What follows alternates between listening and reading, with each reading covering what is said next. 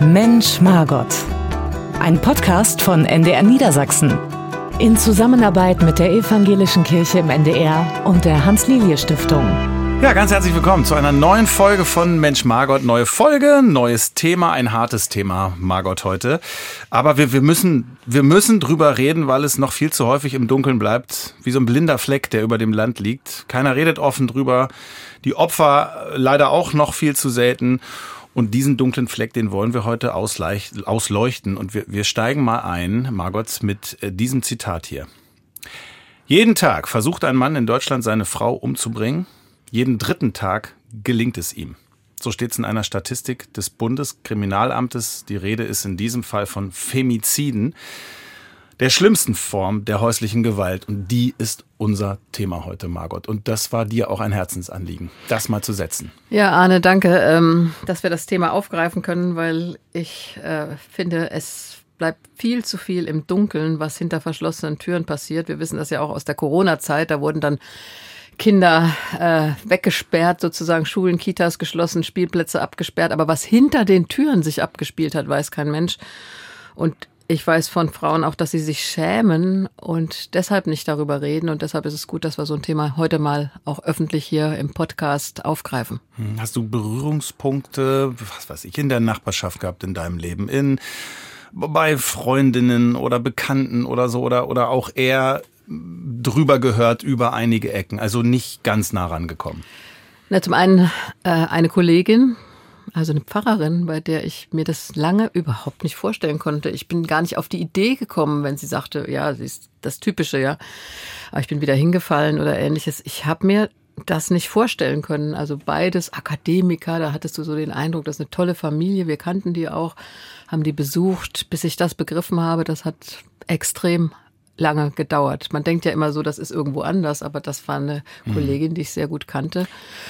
Und das andere, ich habe auch Frauenhäuser besucht natürlich in meiner Zeit als Landesbischöfin. Meine Tochter ist für Frauenhäuser in Rheinland-Pfalz zuständig. Also insofern habe ich mit dem Thema immer wieder Berührung gehabt. Ich frage dich nachher mal, wie du dann auch reagiert hast und wie man auch reagieren sollte, denn wir haben heute auch noch einen Gast bei uns. Ganz herzlich willkommen, Franziska Burbola von der Interventionsstelle Häusliche Gewalt bei der AWO in Hannover. Frau Burbola, das, das ist eine Art Krisenberatung Sie kümmern sich um Frauen, die von häuslicher Gewalt betroffen sind. Das Besondere ist, Sie gehen auf diese Frauen zu, aktiv. Es ist nicht andersrum.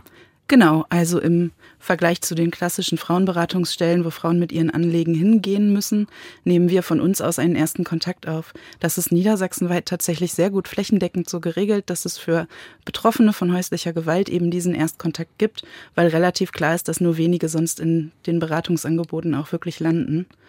Ja. Ähm, und da machen wir unsere Arbeit für das Umland von Hannover. Wie, wie kommen Sie an diese Frauen? Wie, wie, wie passiert das vom Prozedere? Es gibt eine Regelung mit der Polizei. Also immer wenn es einen Polizeieinsatz gegeben hat oder jemand eine Anzeige aufgegeben hat in diesem Themenfeld häusliche Gewalt, bekommen wir eine Benachrichtigung, also ein Formular zugeschickt mit Kontaktdaten und nehmen dann in der Regel telefonisch innerhalb von drei Tagen, also ganz schnell akut in der Krise, einen ersten Kontakt auf. Und das machen Sie seit wann? Das mache ich seit 2018. Meine Dienststelle gibt es schon so in der Form seit 2006, im Modellprojekt sogar seit 2003. Wie, wie hart ist dieser Job? Also es ist schon eine emotional anstrengende Arbeit, aber es ist auch eine wie ich finde, sehr wertschätzende Arbeit. Also man sieht tatsächlich und begleitet Prozesse und Lösungen und findet Wege und hilft und unterstützt. Und das mhm. liegt mir persönlich tatsächlich sehr. Darf ich Sie fragen, wenn Sie jetzt anrufen bei einer Familie, nachdem Sie das von der Polizei erfahren haben, wie reagieren die Frauen abwehrend? Oder Sie erreichen ja manchmal vielleicht auch die Männer, ich weiß es nicht. Also in Zeiten von Handys und Handynummern erreichen so. wir zum Glück hauptsächlich die, die wir auch erreichen wollen. Und ich war tatsächlich, als ich in diese Stelle gewechselt bin, sehr erstaunt, wie offen wir angenommen werden, mhm. weil einfach der Druck sehr groß ist nach so einem, also wenn die Polizei kommt, ist ja meistens schon ganz viel passiert. Und in dieser Krise sind die Betroffenen oft sehr froh, jemanden zu haben, der mal zuhört, der vielleicht noch eine Idee hat, der ein paar Informationen weitergeben kann und sind in der Regel uns gegenüber erstmal sehr offen. Mhm. So, was ja auch nicht selbstverständlich ist. Da ja. ruft jetzt plötzlich jemand an und weiß auch noch Bescheid, dass was passiert ist. Mhm. Aber ich glaube, da ist es tatsächlich der Druck, der in dieser Akutsituation liegt, der da die Frauen sehr zugänglich macht. Ich hatte gerade gesagt, ähm, also die schlimmste Form genannt, jeden dritten Tag stirbt eine Frau durch die Hände ihres Mannes, ihres Partners, ihres Ex-Partners. Ähm, mal noch ein paar andere Zahlen. Wie, wie groß ist das Problem in Deutschland? Wie, wie, wie haben wir uns das vorzustellen, dass wir das greifen können? Mhm. Also das jetzt in diesem Fall das Hellfeld erstmal. Hm? Es gibt da so ganz schöne Stichwörter, Stichsätze. Also wir wissen, dass jede vierte Frau in ihrem Leben mindestens einmal Gewalt durch einen Partner oder Ex-Partner erlebt. Und wir wissen, dass sogar jede dritte Frau äh, einmal in ihrem Leben mindestens einen sexuellen Gewaltübergriff erlebt. Also das sind ziemlich viele Frauen, die das da trifft. Wir wissen aber auch, dass nur wenige davon sich tatsächlich Hilfe holen oder die Polizei einschalten. Die Anzeigenbereitschaft ist ziemlich gering. Ich glaube, bei 0,5 Prozent liegt die. 0,5 Prozent mhm. der betroffenen Frauen melden das überhaupt? Machen eine Anzeige bei der Polizei, genau. Ja, das ist ja irre. Und nur etwa 7 Prozent der Opfer suchen sich professionalisierte Hilfe. Okay, und das ist das Hellfeld, das hatte ich gerade gesagt. Das, jetzt haben wir noch das Dunkelfeld, das berühmte Dunkelfeld. Kriegen wir da so ein bisschen Licht rein? Gibt es da irgendwas? Also Sie können es dann ja gegenrechnen. Ne? Wenn nur sieben Prozent tatsächlich in Beratungsstellen ankommen, sind entsprechend 93 Prozent, die sich eigentlich nur im privaten Umfeld, wenn überhaupt, Hilfe holen. Ähm, aber Dunkelfeld ist natürlich dunkel, da wissen wir sehr wenig drüber. Also wir haben wirklich hier ein Riesenthema. Und, und warum, also wir, wir machen es jetzt, wir reden jetzt drüber. Wieso ist da, wieso passiert da noch nicht mehr, wenn, wenn das, das so, so verbreitet ist? Das ist ja gar, schwer zu glauben. Frau Kiesmann hat es ja am Anfang kurz angesprochen. Das Thema ist enorm schambesetzt. Also es ist immer noch so, dass Frauen oder Betroffene sich oft selbst die Schuld daran geben, warum sie in dieser Situation sind und entsprechend auch wenig Menschen ins Vertrauen ziehen, egal ob es Freunde, Bekannte, Familie oder professionelle Hilfe ist ähm, sondern versuchen, das mit sich selbst auszumachen. Das hat sicherlich auch ganz viel mit unserem Gesellschaftsbild zu tun und mit der Rolle der Frau in unserer Gesellschaft als die, die Beziehungen eigentlich hält und kittet und nicht die, die Beziehungen auflöst, wenn es nicht passt. Wie hast du das denn mitbekommen? Du hast eben deinen persönlichen Fall mit der Kollegin geschildert. Also wie, wie kam das dann ins Offene? Also ich habe das erst mitbekommen, als sie tatsächlich ins Krankenhaus gekommen ist und ihr Mann sie krankenhausreif geschlagen hatte. Ähm, und da habe ich das erst begriffen, muss ich auch ganz ehrlich sagen, weil ich mir es, wie gesagt, vorhin schon mhm. einfach überhaupt nicht vorstellen konnte. Ich kannte dieses Paar und habe immer gedacht, bei denen geht es eigentlich so ganz normal zu. Und äh, diese Scham, äh, die Sie eben genannt haben, Frau Popula, ich denke, dass das für viele Frauen ein riesiger Faktor ist, weil eigentlich soll ja alles ganz wunderschön sein. Wir haben diese Bilder von Ehe, Beziehung und alles ist gut und alle sind glücklich, Vater, Mutter und die Kinder. Mhm. Und dieses Bild soll nach außen stehen bleiben und nicht zerstört werden, äh, weil sonst kommt sich die Frau, und das ist verrückt, also sie kommt sich dann vor wie eine Versagerin, bei der die Ehe dann eben gescheitert ist. Und äh, deshalb gibt sie sich auch eine Mitschuld. Ehe muss ja funktionieren oder Partnerschaft. Sind ja auch nicht alle, bei denen das äh, ähm, äh, Gewaltphänomen dann auftaucht, ähm, verheiratet. Also es soll nach außen der Schein gewahrt werden, weil man sich schämt, wenn es nicht gelingt, weil die Erwartung der Gesellschaft, auch der Familie, vom beruflichen Umfeld ist, ist doch alles gut zu Hause. Mhm. Zu Hause ist ja auch der Schutzort, ja, also in meiner Privatsphäre will ich mich ja auch geschützt wissen und das ist ja auch unser Bild. Wenn ich die Wohnungstür hinter mir zumache, dann habe ich es gut, dann bin ich frei, dann ist alles in Ordnung. Aber das Bild stimmt ja, eben nicht. Umso dramatischer, wenn das dann eben nicht so ist. Du hast gerade gesagt, zwei Akademiker. Frau Bobola, also wir haben das überall, nehme ich mal an. Es ist jetzt hier keine, kein kulturelles Phänomen, das ist kein, kein, kein, keine Frage der soziale Schicht, der sozialen Schicht. Äh, es ist überall. Es zieht sich durch alle sozialen Schichten, durch alle Berufsgruppen, durch alle Altersschichten. Ähm, also es ist kein Randthema und nichts, was äh, nur bestimmte Leute trifft. Versuchen wir mal das zu greifen und das so ein bisschen zu uns vorzustellen. Worüber reden wir? Ja, also wir reden über ganz unterschiedliche Ausprägungen von Gewalt. Ähm, in den Fällen, wo ich und meine Dienststelle eingreifen und die Polizei schon einen Einsatz hatte, ist es meistens körperliche Gewalt. Also schon ein wirklich schwerer Übergriff, der sich gegen den Körper oder das Leben der Betroffenen richtet. Es gibt aber, und das macht es so schwierig, es auch am Anfang schnell zu erkennen, auch sehr niedrigschwellige Formen. Also das größte Thema ist immer psychische Gewalt. Gewalt, die ausgeübt wird, indem beleidigt, bedroht, äh, niedergemacht wird, kleingeredet wird, also quasi das Selbstwertgefühl der Betroffenen angegriffen wird, um sie in einer bestimmten Position in der Beziehung zu halten. Ähm, das finde ich immer ganz schwierig, Art zu diskutieren, weil es vielen Betroffenen, aber auch Außenstehenden gar nicht so bewusst ist. Ähm, und weil es sehr schwer ist, dann wieder aufzuarbeiten und dieses Selbstwertgefühl zurückzuholen.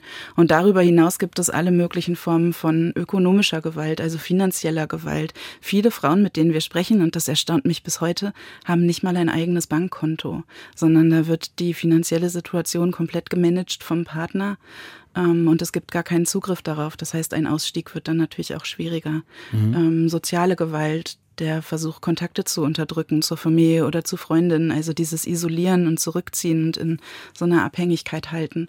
Und was wir in letzter Zeit ganz viel bemerken, ist äh, vor allem digitale Gewalt, also die Verlegung von all diesen Gewaltformen auf den digitalen Raum. Und damit meine ich gar nicht unbedingt, dass Personen, die in der Öffentlichkeit stehen, dort auch Hass ausgesetzt sind, sondern dass tatsächlich Privatpersonen, die in ihrer Beziehung Gewalt erleben, die jetzt plötzlich allgegenwärtig mit ihrem Telefon immer bei sich tragen, also Beleidigungen und Bedrohungen ständig erreichbar sind und es so Möglichkeiten gibt zu tracken von Telefonen, von Aufenthaltsorten oder rauszufinden, wo sich Personen aufhalten oder mit wem sie geschrieben haben. Also da hat sich plötzlich dieses Spektrum der Möglichkeit, Gewalt auszuüben, total erweitert.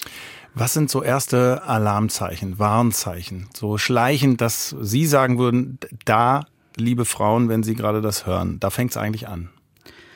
Das sind oft erstmal kleine Grenzüberschreitungen. Also wir sprechen da immer von der Gewaltspirale, also einem Kreislauf, wie Gewalt sich aufbaut. Und ähm, natürlich sind die Verursacher nicht die Monster, die man von vornherein erkennt, als die, die ihre Frauen schlagen, ähm, sondern das sind erstmal auch ganz gute Partner, die sich sehr intensiv kümmern und die in so einer, so einer Verliebtheitsphase, in so einer Flitterwochenphase auch sehr aufmerksam sein können. Und dann gibt es aber, wenn sich so der Alltag einschleicht, oft die ersten Grenzverletzungen. Also Plötzlich ist man mit der Gesamtsituation nicht mehr zufrieden, es wird viel Schuld zugewiesen, dann fängt oft diese psychische Gewalt schon an, das ähm, Kleinmachen, das Kleinreden, das Nicht-Wertschätzen von Dingen, die getan werden.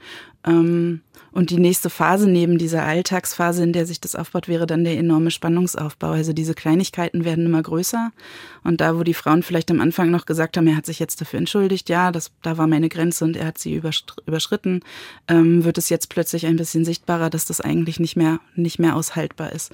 Und dann gibt es oft diesen einen Gewaltausbruch, wie auch immer der aussieht. Also weil sich diese Spannung so aufbaut und entladen werden muss, dass sie dann rausbricht in diesem einen Gewaltausbruch und danach aber auch ganz schnell so eine Reuephase einsetzt. Also die Verursacher merken natürlich, oh, das hätte nicht sein dürfen, das war zu viel und dann wieder in so eine Flitterwochenphase zurückkommen, wo wieder alles ganz toll ist und ganz super und sie sehr aufmerksam sind, bis sich das und deshalb Spirale eben immer wiederholt und der Spannungsaufbau wieder einsetzt mhm. ähm, und es weitergeht. Und ich würde fast sagen, schon bei diesen Grenzüberschreitungen ähm, muss man eigentlich genau gucken, wie kann ich damit umgehen. Bin immer ich die, die sagt, ja, okay, es war in Ordnung, du hast das gemacht. Oder kann man das in einer Beziehung, da ist ja Kommunikation eigentlich ganz wichtig, miteinander aufarbeiten. Mhm. Also nicht jede Grenzüberschreitung ist auch eine häusliche Gewalt, aber es führt eben dann schnell. Ja, und vor allen Dingen Spirale bedeutet ja auch, es zieht sich enger zu.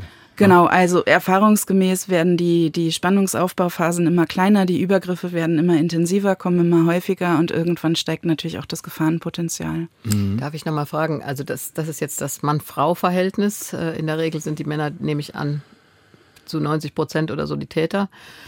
Ähm, wie, wie sieht das aus mit den Kindern in solchen äh, Situationen? Die sind ja mit betroffen, hilflos, auch der Gewalt ausgesetzt? Ja, absolut. Also wir sehen Kinder auch immer als mitbetroffen, egal ob sie in ihrem Zimmer geschlafen haben oder ob sie es aktiv miterlebt haben oder ob es sich sogar aktiv gegen sie gerichtet hat, weil natürlich diese Atmosphäre und das zeigt ja dieser Kreislauf auch ganz schön, dieser Spannungsaufbau, diese ja schon irgendwie auch beängstigende Situation zu Hause Kinder natürlich beeinflusst, also enorm beeinflusst. Das ist ein Hilflosigkeitsgefühl, man kann in der Situation nichts machen und das macht viel mit Kindern. Noch dazu wissen wir, dass Menschen, die in ihrer Kindheit Gewalt in den Elternbeziehungen erfahren, auch eher tendenziell dazu übergehen, sich Gewaltbeziehungen im Erwachsenenalter zu suchen. Das kann man jetzt nicht so pauschal sagen, aber es gibt schon Studien, die nahelegen, dass gerade Mädchen, die in Elternbeziehungen Gewalt erlebt haben, sich auch im Erwachsenenleben gewalttätige Männer suchen. Und da muss man natürlich gleich ansetzen und sagen, da, das, das müssen wir durchbrechen, das kann so nicht weitergehen. Wo, wo könnte man da ansetzen? Ist das schon, ist das ein Schulthema, wo man irgendwie in der, fällt mir jetzt spontan ein, dass man da aufklärt und irgendwie sagt, ähm, liebe Mädels oder Jungs auch, wenn ihr das kennt, das ist nicht normal. Ich finde absolut, das ist ein Schulthema. Das wird auch tatsächlich in Schulen ähm, von vielen Trägern schon angeboten, so, so Workshops zu Grenzen und zu Grenzsetzung. Ähm, wir erleben auch bei vielen jungen Frauen, dass deren Verständnis von Gewalt nochmal ganz anders ist als zum Beispiel meins. Also wenn mir eine junge Frau erzählt, dass sie es als Wertschätzung empfindet, wenn ihr Partner kontrolliert, mit wem sie Kontakt hat ähm, und da quasi den Finger mit drauf hat, dann gehen bei mir natürlich die Alarmglocken an. Mhm. Aber für diese Frau ist das erstmal ein warmer Moment in der Beziehung. Er kümmert sich, er guckt. Ähm, und da muss man, glaube ich, tatsächlich sehr früh mhm. sehr gut ansetzen. Also ich weiß, wir weihen immer wieder Plätze der Kinderrechte ein. Ähm, also Kinderhilfsorganisationen, Terre des Hommes habe ich ja schon mal erzählt, bin ich auch dabei. Und ich weiß, bei einer Einweihung in Neuss, da habe ich dann eine kleine Rede gehalten, da waren ganz viele Grundschulkinder und dann habe ich gesagt, ja, und bei den Kinderrechten ist auch euer Recht auf gewaltfreie Erziehung. Niemand darf euch wehtun, auch die Eltern nicht. Und da habe ich an der Reaktion der Kinder gemerkt, dass ihnen das so noch niemand gesagt hatte, dass auch die Eltern keine Gewalt gegen Kinder ausüben dürfen. Also ich denke schon, dass wir für Kinder das Bewusstsein stärken und natürlich auch Anlaufstellen brauchen, damit sie sich anvertrauen können, mhm. weil auch Kinder sind natürlich mit Scham dann besetzt, leider weil sie natürlich auch wollen, dass Mama und Papa zusammenbleiben, dass alles gut geht. Ich höre auch immer wieder, dass Kinder sich gar nicht trauen, was zu sagen, weil sie so eine Angst haben, die Eltern könnten sich trennen und deshalb alles tun, damit die Eltern zusammenbleiben und dann auch nicht erzählen, was zu Hause passiert. Also auch mhm. Kinder brauchen Vertrauenspersonen. Naja, umso mehr, wenn wir gerade hören, dass Gewalt sich dann so weiter in die nächste Generation und dann so weiterzieht. Das ist ja eine Wahnsinnsaufgabe, äh, Gewalt quasi zu tilgen, sozusagen aus immer mehr Wohnzimmern, damit es nicht sich weiter verbreitet und immer weniger wird. Äh, Margot, ich komme nochmal zurück, weil das wir so ein roter Faden ist, nochmal zu dem Fall, den du vorhin geschildert hast. Wie ging das dann eigentlich aus? Kam dann die Trennung ja, nach die, dem Krankenhausaufenthalt? Das Paar hat sich dann getrennt mit allen Schwierigkeiten, die das, wenn du Kinder hast, mit sich bringt. Ich meine, das ist natürlich ähm, gerade, wenn Eltern von Kindern sich trennen, alles extrem und sehr, sehr schwierig. Bei der Frau ist es nun so, dass sie ein eigenes Einkommen hat. Ähm, viele Frauen in Frauenhäusern, auch die ich erlebt habe, sind ja dann wirklich äh, ohne jede, jede mit, ohne jedes Mittel, finanzielle Mittel da in dem äh, Frauenhaus auf engstem Raum dann äh, mit den Kindern zusammen. In der Regel gehen die Kinder ja mit mit der Frau und in den Frauenhäusern ist auch überall Platznot. Äh, sie haben dann erstmal einen sicheren Ort, trauen sich aber oft auch gar nicht auf die Straße, aber sie müssen natürlich überlegen, wo kann ich mit meinen Kindern wohnen, wie kann ich mit meinen Kindern leben, ohne den Mann äh, äh und äh, ohne finanzielle Möglichkeiten. Und das ist, glaube ich, äh, auch ein großer Angstfaktor, sich zu trennen, äh, wenn ich mich selbst ähm, ja nicht ernähren kann, weil ich gar kein eigenes Einkommen habe, weil ich zu Hause geblieben bin wegen der Kinder oder ähnliches mehr. Also das habe ich in den Frauenhäusern in den Gesprächen immer wieder erlebt. Äh, die Frage, äh, was kann ich jetzt überhaupt machen, um eine eigene Existenz mit den Kindern aufzubauen mhm. und um den Unterhalt. Das ist jetzt noch ein ganz anderes Thema, muss dann ja meistens gekämpft werden, weil der Mann ähm, wie gesagt, die Frau hat mich verlassen und ich will keinen zahlen, dann äh, muss versucht werden, diesen Unterhalt einzuklagen. Also ich verstehe auch bei vielen Frauen die Angst, diesen Schritt zu gehen und sich zu trennen. Einmal die Angst, dass du noch gestalkt wirst von dem Mann. Und äh, das haben wir ja auch immer wieder. Mhm. Sie haben ja gesagt, mit dem Handy kann ich orten, wo die Frau sich jetzt aufhält und anderes mehr. Aber dann auch die finanzielle äh, Situation. Und die Frage, wie kann ich überhaupt wieder auf die Füße kommen danach?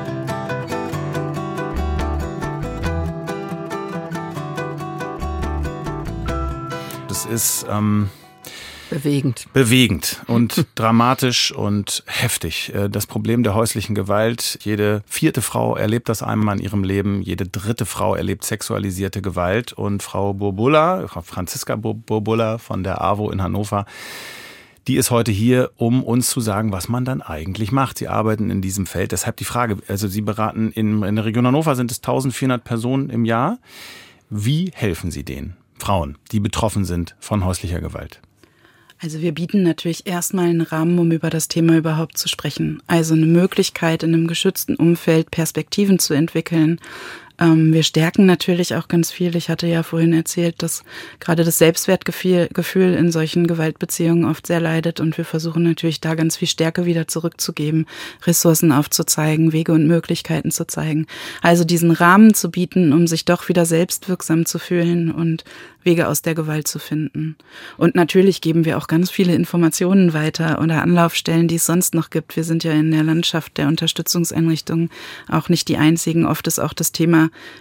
des Gewaltvorfalls gar nicht das einzige, mit dem Frauen kommen. Da hängt ja manchmal noch wirklich ein Rattenschwanz an anderen Sachen dran. Ob es die Kinder sind und der Umgang mit dem Gewalttäter, ob es vielleicht andere Problematiken sind, ob es der Jobcenter-Antrag ist, weil jetzt plötzlich kein Geld mehr da ist. Ähm, da gibt es ja noch so viele Themenfelder, die irgendwie auch Beachtung brauchen und in diesem, diesem Wald an Möglichkeiten da auch noch einmal eine Perspektive zu finden, da unterstützen wir ganz intensiv. Wald an Möglichkeiten. Ich musste auch spontan denken, was für eine Riesenaufgabe. Also was für eine, also wie viel Energie das auch kostet. Haben Sie einen Fall, der Ihnen irgendwie einfällt, der Mut gemacht hat, wo Sie sagen, ach guck mal, dafür mache ich das? Also immer mal wieder Frauen wir, wir begleiten ja sehr kurzfristig. Also es mhm. gibt auch Beratungsstellen, die längerfristig diese Prozesse beraten. Wir beraten sehr kurzfristig, von daher kriege ich oft das Ende eines Prozesses gar nicht mit. Aber immer wieder Frauen, die sich nach einer bestimmten Zeit nochmal bei mir melden und sagen, oh Frau Bobulla, Sie haben das damals mit mir beraten. Jetzt habe ich meine eigene Wohnung und äh, wir haben vielleicht noch den Antrag gestellt, die Waschmaschine zusammen irgendwie finanziert zu bekommen und dann aber zu sehen, die atmen jetzt durch und die gehen ihren eigenen Weg. Das ist gar nicht der eine spezielle Fall, aber das ist eben ganz oft so diese Rückmeldung, die ich bekomme, dass das, was wir tun, da auch was geholfen hat. Also ich muss ja sagen, dass ich ganz toll finde, das kannte ich auch noch nicht, dass Sie aufsuchen, dass sie hingehen. Ich glaube, das ist für viele wirklich äh, eine ganz andere Möglichkeit, äh, weil sie sich selbst gar nicht trauen. Ich erlebe immer wieder, dass da auch eine große Angst ist vor Ämtern oder irgendwelchen bürokratischen oder behördlichen äh, ähm, Situationen. Also dieses Aufsuchende, muss ich sagen, ist ein tolles Modell. Gibt es das eigentlich nur hier oder ist das bundesweit? Also es gibt bundesweit Interventionsstellen. Es gibt sie nicht überall in der Qualität, in die es sie hier in Niedersachsen gibt. Niedersachsen hat relativ schnell festgelegt, dass es überall, also flächendeckend, solche Anlaufstellen mhm. oder solche Kontaktstellen geben soll. Da sind wir schon in einer sehr guten Lage hier. Aber also Interventionsstellen, die proaktiv Kontakt suchen, gibt es bundesweit. Gibt es den einen Königsweg, wie eine betroffene Frau aus so einer Abhängigkeit rauskommen kann, aus so einer aus so einer schlimmen Spirale? Ich würde jetzt mal ganz spontan sagen, nein. Mhm. Das sind ganz individuelle Prozesse.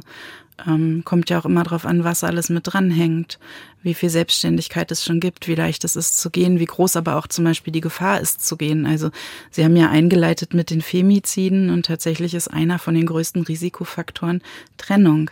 Also da muss man dann, je, je nachdem wie der Fall ist, sehr individuell gucken, was wird eigentlich gebraucht, was sind auch die Wünsche der Frauen. Also tatsächlich ist das, was ich am meisten höre, dass die Frauen sich gar nicht unbedingt Trennung wünschen, sondern sie wünschen sich, dass die Gewalt aufhört. Das können wir natürlich nicht zaubern. Also da muss man dann auch die Verursacher in die Verantwortung nehmen, denn das werden die Frauen nicht alleine hinkriegen, dass der Gewalttäter aufhört, Gewalt auszuüben. Ähm, aber also so individuell, wie man auf die Wünsche der Frauen gucken muss, sind dann auch die Wege, die gegangen werden hinterher. Und gibt es für die Männer dann auch irgendwelche Beratungssituationen oder äh, Angebote, selbst damit umzugehen? Weil äh, erstmal, ja, Gewalttäter und das muss man verurteilen, das ist gar keine Frage, aber manche wollen ja sich vielleicht auch ändern. Also ich gehe mal davon aus, dass es auch Männer gibt, die sagen, es tut mir echt leid. Und ich weiß nicht, ich bin selbst so erzogen worden, ich schlag zu. Äh, wie gibt es so ein, so ein Deeskalationstraining für Männer? Gibt es sowas? Es, also tatsächlich gibt es Täterberatungsstellen auch in Niedersachsen verteilt. Hier in Hannover sind wir in einer sehr guten Position, weil wir den guten Partner Männerbüro hier haben, die so soziale Trainingskurse heißt das anbieten, mhm. wo Männer, die Gewalt ausüben, andere Verhaltensweisen, andere Konfliktlösungen lernen können, um in den Situationen sich auch anders zu verhalten. Da war Frau Behrens, die Sozialministerin, immer eine große Verfechterin, das auch weiter auszubauen und voranzutreiben, dass eben die Verantwortung bei den Gewalttätern liegt. Gute Frage, Margot. Hm, hätte ich auch noch gefragt, weil, weil da müssen wir irgendwie auch hin, hinschauen und hinblicken, dass das da auch Angebote gibt. Ja. Ähm, aber auch nochmal zu den Frauen. Ähm, eingangs haben Sie gesagt, dass Sie auf die Frauen zugehen, wenn eine Polizeimeldung vorliegt. Ich kann mir gut vorstellen, dass einige Frauen jetzt gerade diesen Podcast hören und denken, oh wei, ich, ich kenne das alles. Ich mache das alles durch haben Sie einen Tipp für diese Frauen? Ähm, Gibt es kleine, erste, leichte Schritte, um da rauszukommen, mhm. um das zu ändern? Ich glaube, das Allerwichtigste ist, sich erstmal emotional bewusst zu machen, also zu reflektieren und emotional bewusst zu machen, dass man selbst nicht die Schuld dafür trägt und dass es Unterstützungsmöglichkeiten gibt.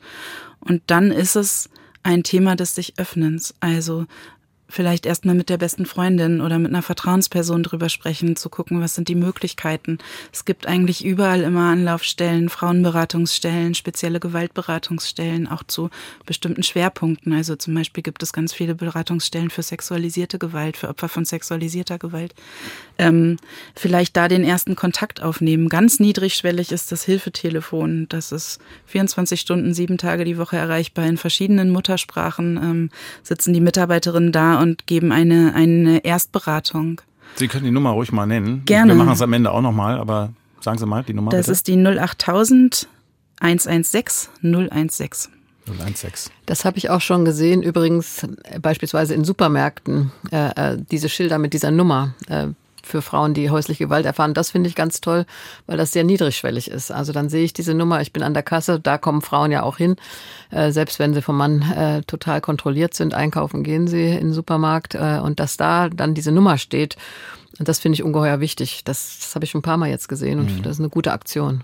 Und Sie können auch den Mut machen, dass diesen ersten Schritt zu gehen, weil ich stelle mir das so unheimlich dunkel vor, diese Situation. Ich stelle mir das so hoffnungslos und so ähm, wie so eine Platte, die auf mir liegt vor. Und ähm, ich stelle mir das schwer vor, die Energie aufzubringen, daran was zu ändern, wenn man da erstmal ganz tief drin ist. Aber sie sagen, äh, doch, das kann noch so dunkel sein.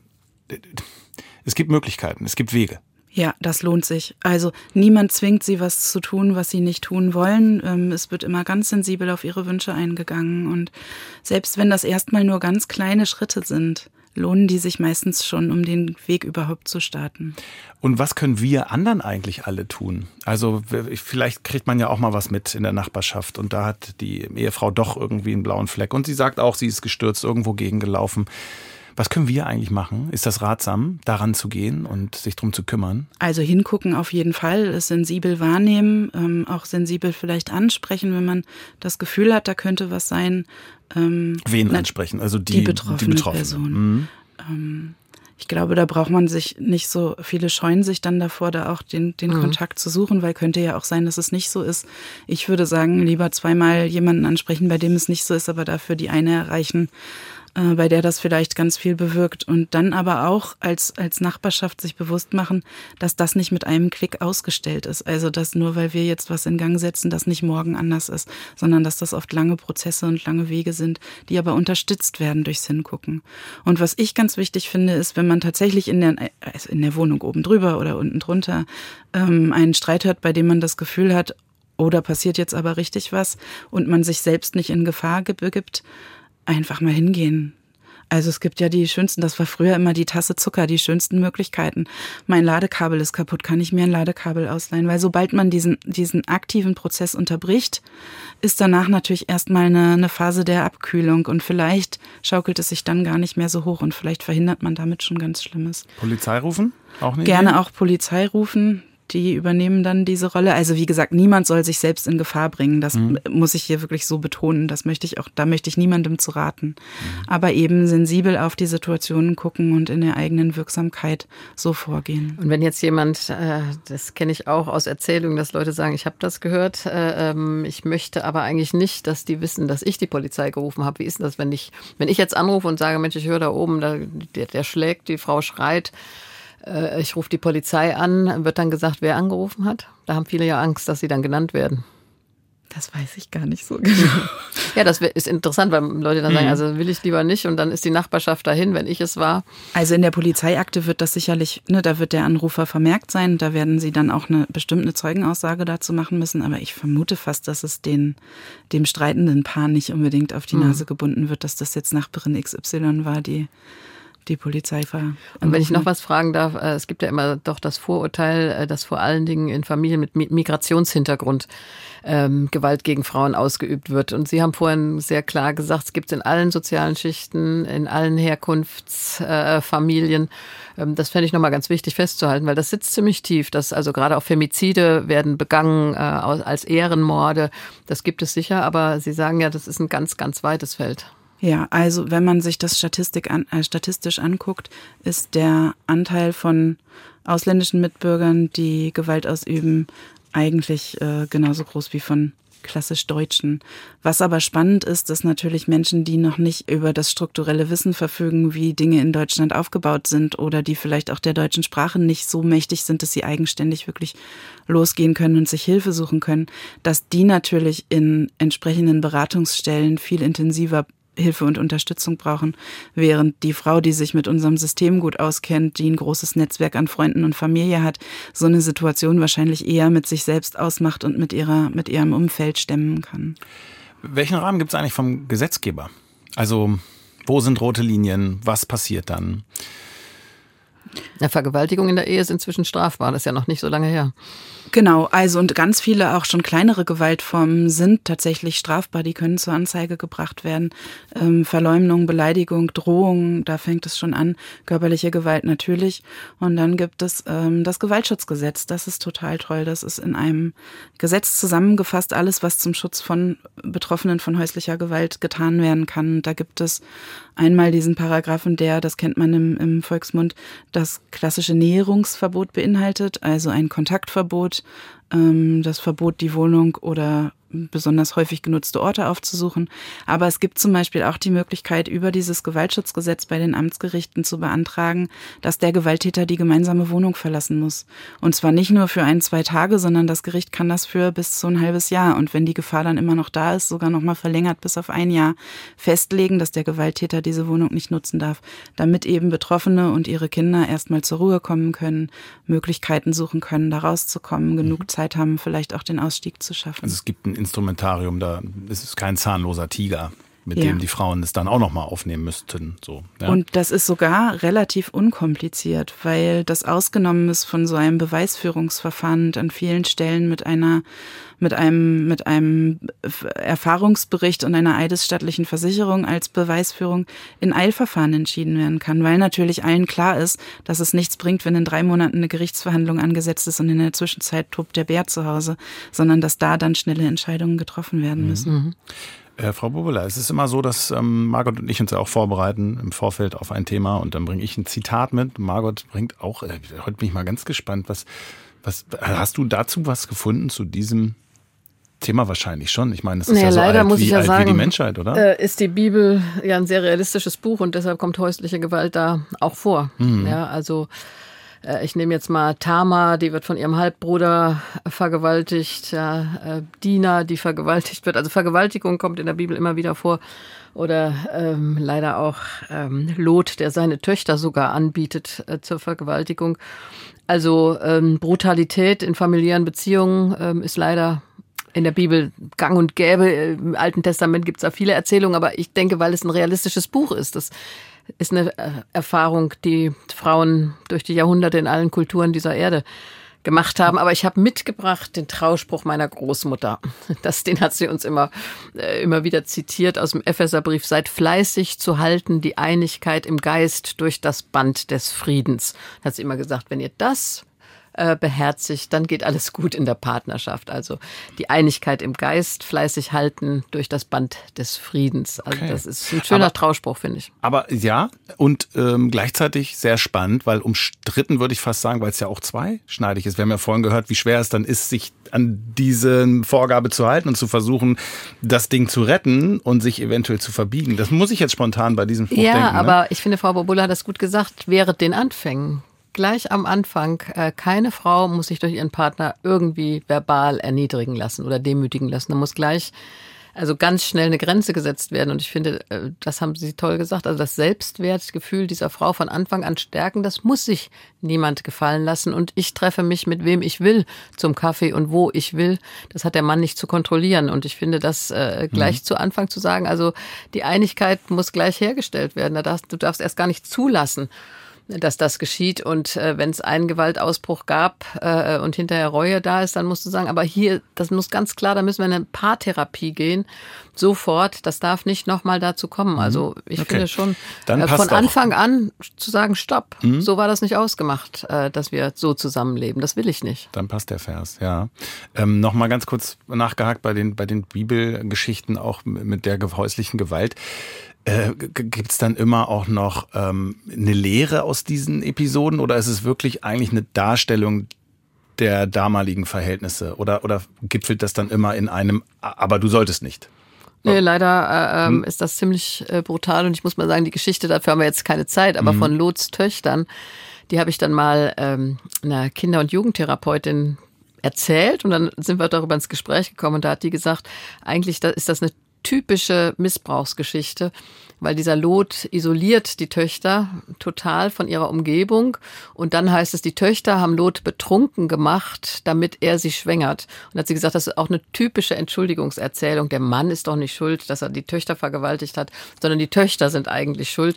Und wenn ich diese Geschichte heute so lese, dann denke ich, deshalb ist die wahrscheinlich in der Bibel geblieben und nicht äh, rausgeworfen äh, worden aus den kanonischen Texten, äh, weil es eine Warnung ist äh, und weil es eine tiefe, entsetzliche Erfahrung ist. Immer immer wieder, dass dann die Opfer äh, in die Täterrolle oder Täterinnenrolle geschoben mhm. werden. Mhm. Und das passiert natürlich in Beziehungen auch, von Paarbeziehungen, aber auch in Eltern-Kind-Beziehungen. Du bist ja schuld. Du hast mich ja dazu gebracht. Und wenn du mich so sehr reizt, dann musst du ja auch verstehen, dass ich mal zuschlage. Ja. Und dann haben wir eine Parallele zu heute. Frau Bobula, jetzt, ähm, Wird's besser? Wird's schlechter? Also jetzt nicht unbedingt im Rückblick auf vor 2000 Jahren, aber wie ist das, was würden Sie sagen vom Gefühl her und vielleicht auch von den Zahlen her? Hm, kommen wir voran gesellschaftlich? Ich glaube, wir sprechen mehr darüber und dadurch wird es besser. Also ich kann Ihnen jetzt auch erzählen, dass sich seit es meine Dienststelle gibt, unsere Fallzahlen eigentlich immer nur nach oben entwickelt haben. Aber mein Blick darauf ist, dass wir es hoffentlich schaffen, mehr Frauen einfach in die Sichtbarkeit zu bekommen und mehr Frauen in Angebote zu bekommen, um sich da rauszulösen. Und äh, meine Hoffnung ist, dass Frauen eher bereit sind, wie Sie das, Frau Käßmann, gerade gesagt haben, sich das nicht mehr gefallen zu lassen und nicht 40 Jahre in einer Beziehung zu bleiben, die eigentlich nicht gut ist, äh, weder für die Seele noch für den Körper, sondern schneller zu sagen, ich ziehe jetzt hier die Reißleine. Das ist, was ich gerne aus unserer Fallzahlenentwicklung rauslesen möchte. Mhm. Geht das auch noch eigentlich nach 30 Jahren? Ja, die Frauen, die das jetzt gerade hören und denken, puh, ich bin da so ewig drin. Kann man das auch nach so langer Zeit da noch was dran ändern? Was irgendwelche Lösungen finden wir immer. Die ja? Frage ist, ob man sich noch auf den Weg machen möchte. Mhm. Das finde ich sehr hoffnungsvoll, danke. Gibt es noch irgendeine Forderung, die Sie irgendwie haben? Brauchen, brauchen wir noch mehr Aufklärungsstellen? Brauchen wir noch mehr Männerbüros? Wir hatten das vorhin gehört, dass auch die Täter Anlaufstellen finden, die sich ähm, ändern wollen. So hast du es gesagt, Margot. Brauchen wir da noch mehr? Also da kann ich immer nur Ja sagen. Mhm. Ich glaube, mehr ist immer gut. Ähm, noch lange nicht gibt es genug Frauenhausplätze für alle Frauen, die auch tatsächlich aus so einer Beziehung flüchten müssen. Da werden Frauen abgewiesen, weil es keinen Platz gibt.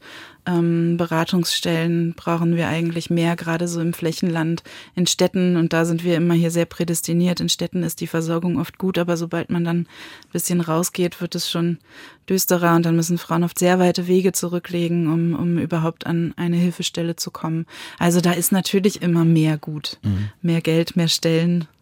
Und ich würde sagen auch mehr Aufklärung. Mehr ähm, Aufklärung. Das, Sie haben das im Vorgespräch gesagt, das fand ich ganz gut, den Satz, das Hellfeld größer machen, das Dunkelfeld kleiner. Denn das bringt uns in dieser Sache voran. Haben wir heute auch versucht und äh, ich fand ganz ehrlich schön, dass Sie alle dabei gewesen sind. Das war eine ganz wichtige Folge von Mensch Margot und das ganz herzlichen Dank, dass Sie heute gekommen sind, Frau Bubulla, weil ähm, wir da mal reingeschaut haben. Ja, ich bin auch froh, dass wir das Thema aufgegriffen haben. Danke, dass mhm. Sie da waren. Und nochmal der Hinweis, ich hatte es vorhin gesagt, während des Podcasts auch jetzt nochmal diese, diese, der ganz niedrigschwelle Kontaktpunkt, den es gibt, das 24-Stunden-Hilfetelefon in vielen Sprachen übrigens auch. Sagen Sie nochmal die Nummer bitte. 08000 116 016. Super. Ganz herzlichen Dank fürs Kommen. Ihnen zu Hause sehr viel Mut und viel Erfolg. Wollten Sie jetzt eventuell diesen ersten kleinen Schritt machen, dann ermutigen wir Sie dazu. Und Margot, dein letzter Satz gilt heute besonders für, ja, für alle Frauen und für betroffene Frauen, würde ich mal sagen. Ja, bleiben Sie behütet. Mensch Margot. Ein Podcast von NDR Niedersachsen.